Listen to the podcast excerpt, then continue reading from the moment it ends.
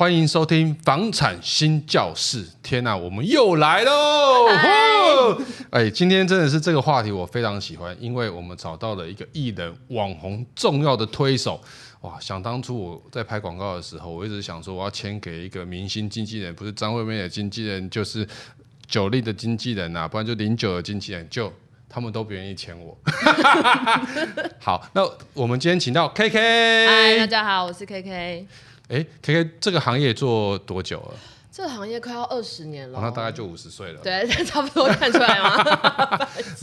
我我我很好奇哈，就是说、嗯、现在的房地产，大家会用代言人嘛？其实我们看过蛮多的，嗯、那也会用 K O L。嗯、那以你的角度来看，到底什么样的人可以成为一个明星？可以成为一个明星，其实老实说，我觉得经纪人也好，艺人也好，有点运气就呛死呛死。你有时候可能走在西门町，你就有有机会被发现，你可能就红了。对，但是呃，大多数如果你今天想要成为这种荧幕前的人，你要有一个特质，就是你要没有就是包袱，然后你要没有羞耻心。其实这是第一步。你干嘛一直皱眉头？哦、没事没事，哎、欸，可是我以前拍广告的时候啊，这很难，我也都是拍一些，比如说呃好玩的、好笑的啊，搞笑的啊，我也是还没有休息休息、啊。是，可是你想想看，那个年代，那个、年代没有自媒体啊，搞不好有自媒体，你现在早就红起来了。什么蔡阿嘎，是不是？哦，可是蔡阿嘎，我是觉得他有一个他的声音很独特啦。是啊，就他的创作性，嗯、应该是说我们现在在看艺人或是网红，会有几个特质。艺人就是你一看到他就觉得哇，他超正或他超帅。老实讲，你一定要有这一方面的，就是让人家第一眼心动的特色。对，然后再来就是再去看你的谈吐、你的声音，嗯、还有你的头脑到底清不清楚。就有些人就是你懂的。讲穿了就是要长相嘛。其实当艺明星，嗯，对，偶像明星长相还是第一个要件啊。老实说，对。那他们假设有机会被你看中了，那他们怎么不可能天生就会啊？表演啊，唱歌啊，然后可能天生就会。我跟你说，其实真的是天生就会。你看仔仔周渝民。周渝民，你看这么多这么多红起来的人，嗯、他们绝对不会是一开始说我想当艺人，很多想当艺人的人最后都不会红，因为周渝民就周渝民就不讲话就好啦，他因为他讲话刚刚不分啊。可对啊，可是他也是红啊。对，所以这是不是老天赏饭吃？嗯，其实我我觉得艺人这件事情是一个很奇怪也很玄的东西。当你很想要很渴望去做一件事情的时候，你可以从自媒体开始做起，因为现在这个时代嘛，嗯、你可能做自己的呃频道就起来了。那老实说，你就是有特色的网红，有特色的 YouTuber。嗯、可是，如果你今天想要提升自己，变成艺人跟明星，那是两件不同的事情。差在哪边？差在专业还是有专业？为什么这些网红，如果有流量之后，我要开始去上表演课，我要去上说话课，我要去上口条课，我要去上肢体课，甚至我还需要。你知道整一下，整整哪里？对，整理一下自己。哦、有最近那个以轩就说他用这里的肉有没有？去打内内嘛？对啊，就是你还是要维持在一定的怎么讲竞争的价值当中。对，所以呃，这些艺人他在比如说我们在。呃，读一个剧本的时候，他必须要读本，然后表演课开始角色要写自传的哦。他不是让我拿到我就觉得我想象我可以演什么角色，对，他是有非常非常多的可能一年的功力要累积吧。其实没有大家想象就是帅的或美的就可以做到这件事情。嗯，像大陆的人口这么多嘛，嗯，那他们帅哥美女超多的。对，那除了长相之外，你刚刚有讲到他要去受训，对，那。我觉得过程应该很辛苦，像我知道五五六六他们当初在孙德那边集训的时候，听说是非常是流血又流泪啊。对啊。对，那怎么去帮助？因为你是个有名的经纪人嘛，你也你也培养很多的艺人 KOL 出来。小妹妹、小屁孩。对，然后也也签了不少签，那怎么让他们在这种心境上面的做转换？其实应该是说。呃，早期的五五六六，我觉得它可能起源在最早最早杰尼斯跟早安少女。其实日本在十岁九岁开始就会开始培训这些艺人了。对，其实我刚好我论文就是做这个的，因为我有一个、啊、对星梦，就是。你从小开始去雕他，那他的心态，因为他的生活跟他的世界就是一直在训练这件事。就像韩国，他现在就是把你的生活变成一个 SOP，你没有办法去跟外界做接触，所以你就会觉得好，每天去培育自己，就是我每就是要做的事情。那从中看到你的潜质，去知道你的特色是什么，不对就淘汰。所以他可能 base 很多，他可能有几千人都在受训，可能你真正看到起来的就是十个。假设对，所以你都不知道他其实中间淘汰已经非常非常的多了。对，然后再回到就是呃，我们会在他长大的过程，看他到底，比如说身高够不够，长相够不够，你有办法成为艺人、谐星，还是戏剧的人，还是歌手？对，就是你知道，就开始有点像挑鸡蛋，我们开始要去挑你适合卖就平价蛋还是高价蛋，就是这种感觉。对啊，你刚刚问什么？没有，那那有些人他可能喜欢唱歌啊，可是他就是你就觉得他适合演戏。哦，那这样怎么办？跟我的兴趣不一样啊。很常会遇到这个问题啊，就是我现在都会跟我的艺人讲，你今天想做的事情，可是在市场上没有这个需求的时候，这件事情永远不可能会达成，也没有办法会成真。你今天要知道你现在市场走在哪里嘛？比如说，呃，现在很夯的是虚拟货币，好了啊，可是我还在跟你讲，呃，定存，你你会你会你会想要存定存嘛？尽管我觉得，哎，定存可能是比较。就是长久，或是对我来说比较有保障的，可市场就不喜欢这个东西啊。那我就会跟我的艺人讲，我们先去看趋势是什么。等到你有机会先把你自己站在一个咖位的时候，你才有选择权去决定你要选择的路是什么。对，不然我们每个人都说我想当艺人，我们每个人都是平民，嗯、我们怎么样去在市场上窜出来，让人家愿意挑选我们去演这个角色？那我们我们谈一个比较深的，就是假设你现在签了一个素人，嗯，你刚刚有讲你会怎么你会怎么培训他？嗯、我我不要听，我想听一些比较细的东西，就是说假设你现在签的，还有 City Girl 好了，嗯、因为你有签 City Girl 嘛，嗯嗯、那他们是跳舞嘛，嗯、那你会呃跳舞就会有可能唱歌，对那你会怎么受训？是你要自己先知道要不要带他们去上 对跳舞课，去 去唱去找老师来唱呃、啊、学唱歌，嗯。这样其实。呃，应该是我我会先想好，比如说我这现在要组的是一个舞团女团好了，那前面前期呢，我开始会有一些培训的动作。当然，我们那时候是从一百个女孩当中开始帮她筛选，筛选完六个月，不管是直播也好啦，社群的发布也好，粉丝的号召也好，先在这中间看她到底有没有群众魅力，然后看就是累积到最后，你会开始有个筛选嘛，累积到二十个人，就是筛选出来二十个人，从一百个，嗯，一千个。人，然后经过海选阶段选了一百个，一百个再进入到六个月的挑选阶段，对，好像好像还不错。我觉得我们下一波主持人，我们应该来海选一下。对，你就可以有无数的小妹妹可以看。什么歪？没有没有没有没有，别歪楼。我们要做正经的节目，这样。对，然后选到了二十个人，那。当然，这二十个人你必须要先跟他爸妈先聊过。其实很多艺人想当艺人的最终的关键是爸妈到底支不支持。好，嗯、那爸妈支持之后，就开始帮他们排整天的课程。我们那时候其实蛮变态的，我们是一天八小时，然后每个每个周末六日都要上课。那上的课是什么呢？我先讲我们的时程好了。早上来第一阶段就是体重机放在那里量你的体脂跟体重，你的你有没有这个礼拜变胖还是变瘦？变胖的人今天一整天，请你就是只能吃沙拉，或是就不要吃了，就这么。机车，对，然后你干嘛一直发抖？没有，没事，这我没办法。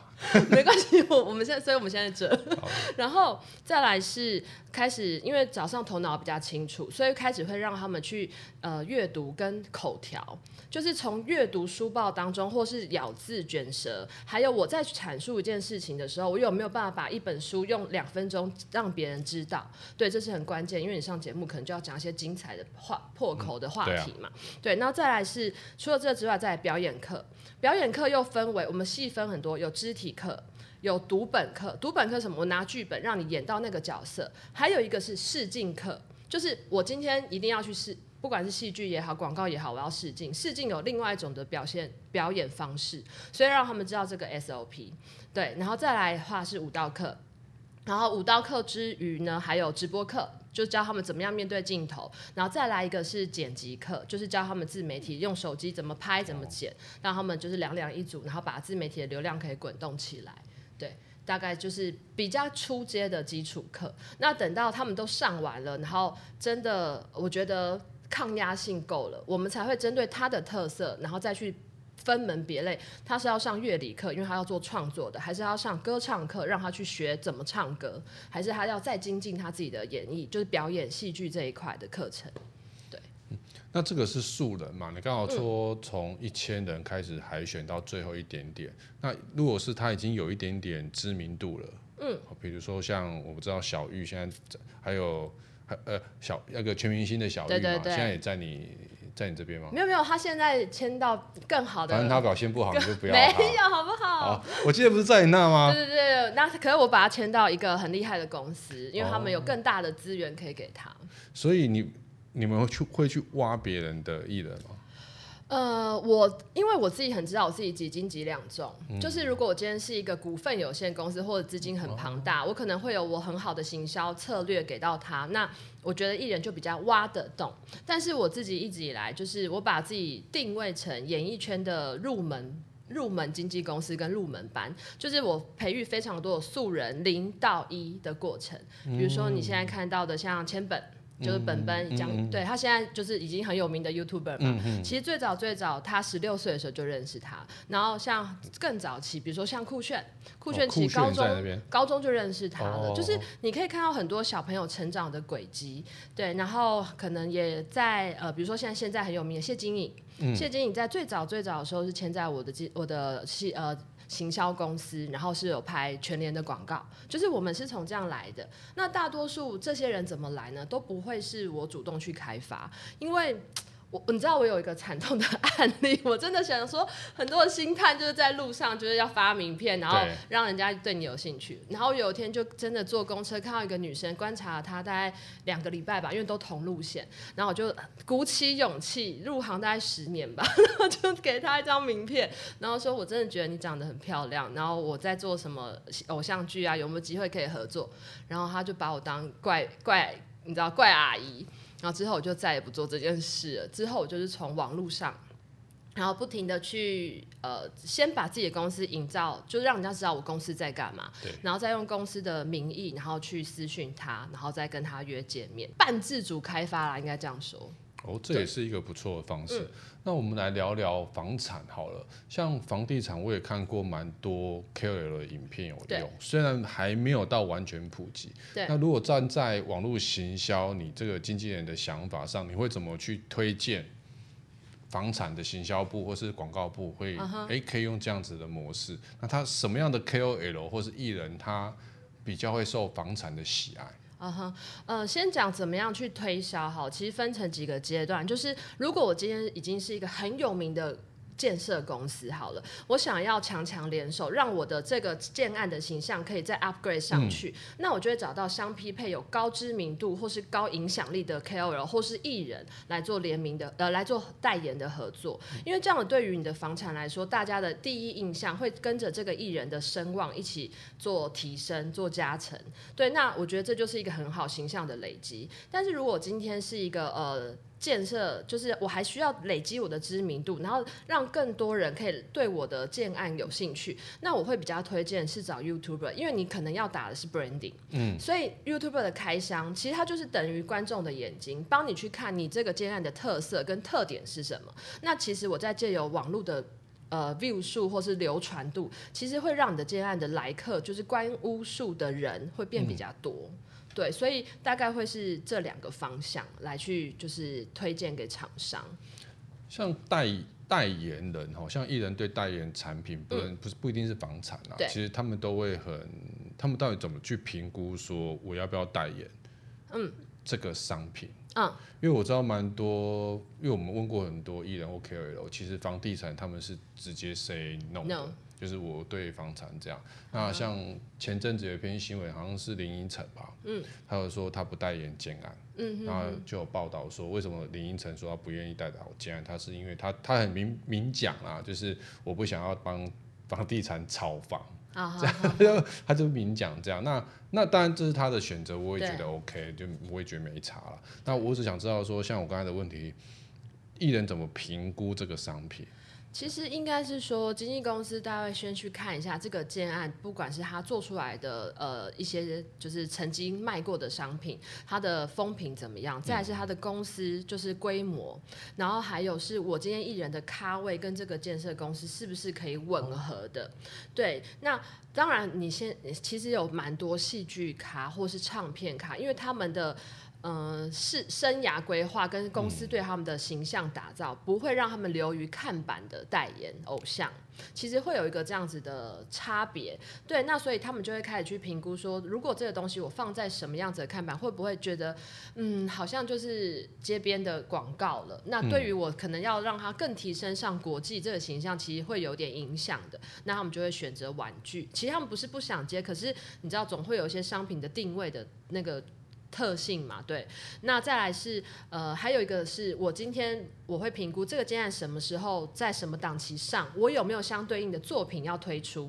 那如果这个档期跟我的作品是可以吻合，对我来说是加成，我可以增加我的宣传曝光的效益，那我就会选，就会比较容易，就是可以接这个代言这样子。嗯，所以那他们代言的。价码是只有取决于它的知名度吗？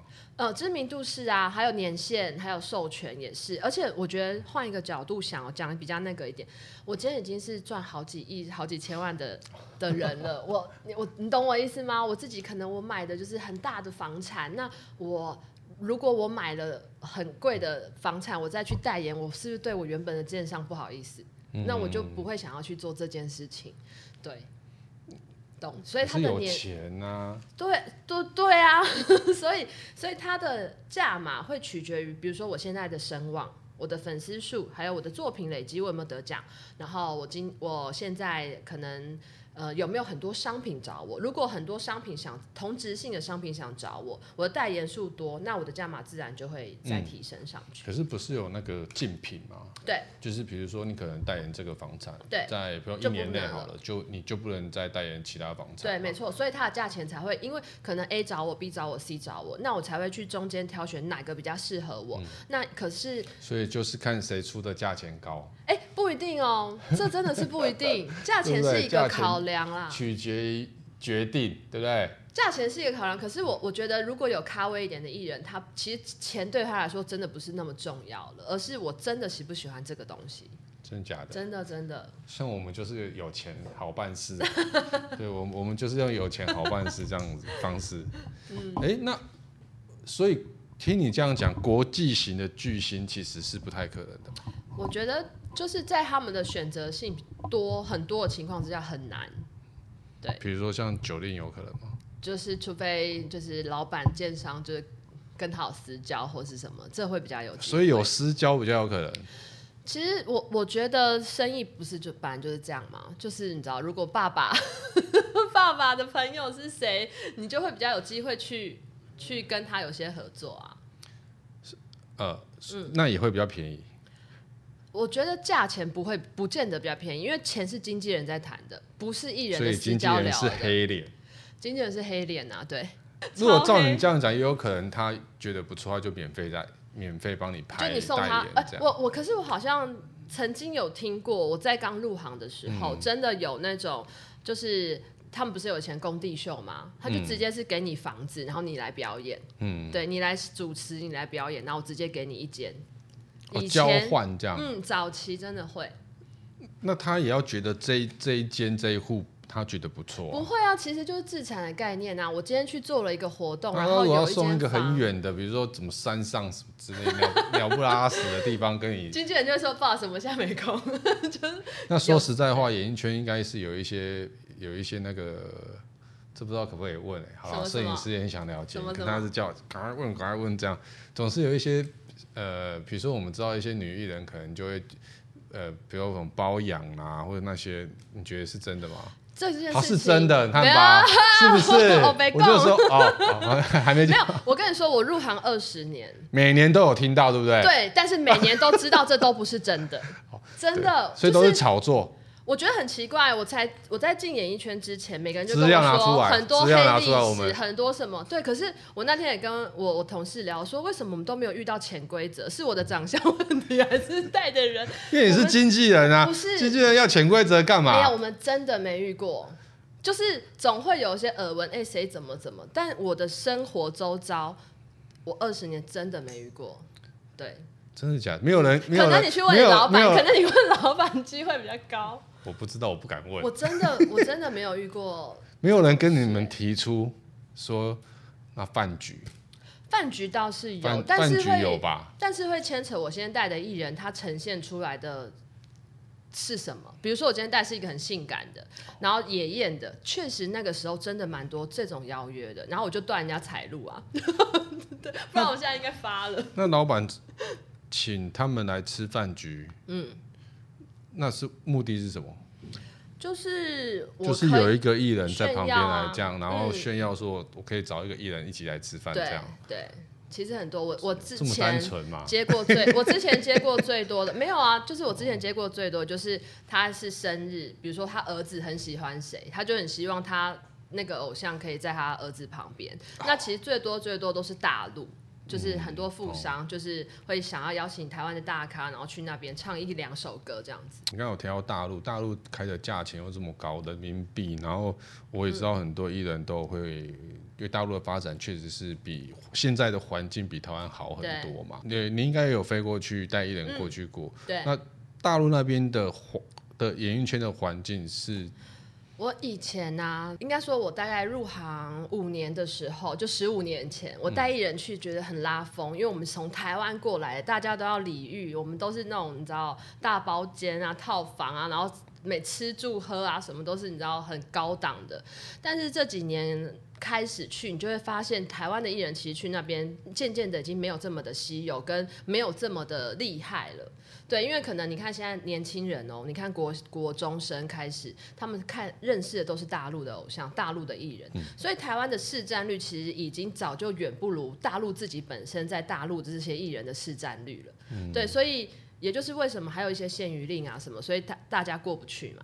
对，然后才会变成我我觉得台湾现在真的没有比较吃香了，在现在。那个长歌行有没有？长歌行是什么？哦，那那个戏剧。对啊，迪丽热巴。哇！发你口水。迪丽热巴，我可以。好，那我我觉得今天嗯，谢谢邀请 KK 来分享啦。我我觉得可以在下一集我们再聊一些更精彩的东西。好，谢谢。谢谢大家。